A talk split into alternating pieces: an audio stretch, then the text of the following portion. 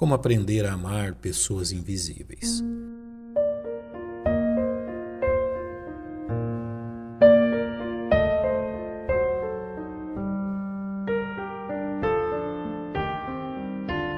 A leitura dos evangelhos tem como propósito central apresentar a pessoa e obra de Jesus Cristo, Filho de Deus, em meio a um contexto histórico, geográfico e cultural que não nos deve passar desapercebido.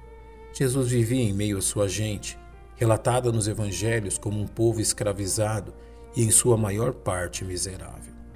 Este fato não passou desapercebido aos olhos de Jesus, cujo comportamento para com essas pessoas foi absolutamente o oposto ao praticado pelos líderes judaicos de seu tempo. Faremos bem em observar como Jesus se relacionava com uma multidão de pessoas invisíveis ao Estado e à religião daqueles dias. Primeiramente, reconheçamos a compaixão de Jesus em reconhecer e dialogar com pessoas invisíveis aos líderes religiosos judeus, como nos é descrito por Mateus.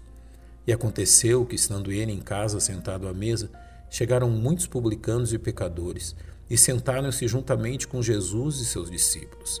E os fariseus, vendo isto, disseram aos seus discípulos: Por que come o vosso mestre com os publicanos e pecadores? Jesus, porém, ouvindo isto, disse-lhes: Não necessitam de médicos sãos, mas sim os doentes. Ide, porém, aprendei o que significa: Misericórdia quero e não sacrifício, porque eu não vim a chamar os justos, mas os pecadores ao arrependimento. Jesus conhecia a real necessidade daquelas pessoas, mesmo que aos olhos da elite religiosa judaica isso parecesse algo incoerente. Onde os fariseus viam merecimento e privilégios, Jesus via necessidade de misericórdia. Outro fato que nos chama atenção quanto ao comportamento de Jesus em relação às pessoas de seu tempo é sua capacidade de quebrar paradigmas firmemente estabelecidos em sua sociedade, como no fato narrado por Lucas. E aconteceu que, indo ele a Jerusalém, passou pelo meio de Samaria e da Galiléia. E entrando numa certa aldeia, saíram ao encontro dez homens leprosos, os quais pararam de longe. Levantaram a voz, dizendo: Jesus, mestre, tem misericórdia de nós. E ele, vendo-os, disse-lhes: Ide mostrai-vos aos sacerdotes. E aconteceu que, indo eles, ficaram limpos. Pessoas leprosas deveriam ser imediatamente excluídas da sociedade. Eram literalmente considerados mortos-vivos, separados de suas famílias e impossibilitados de participarem da vida religiosa, pois também a estes esquecidos e invisíveis à sociedade, Jesus demonstrou seu amor, curando-os de seu mal. Possivelmente a narrativa bíblica que mais nos permite perceber esta característica na pessoa de Jesus seja relatada por Mateus no nono capítulo de seu Evangelho.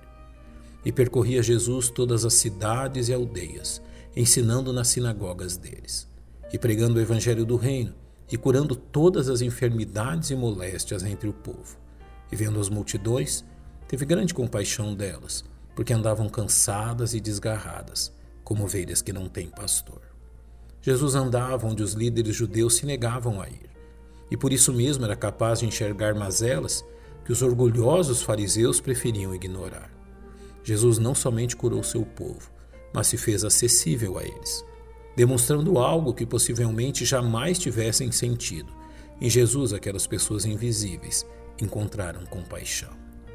Que reconheçamos que o Evangelho nos chama a esta mesma atitude ao firmemente nos exortar de sorte que haja em vós o mesmo sentimento que houve também em Cristo Jesus, que, sendo em forma de Deus, não teve por usurpação ser igual a Deus, mas fez a si mesmo de nenhuma reputação, tomando a forma de servo, fazendo-se semelhante aos homens.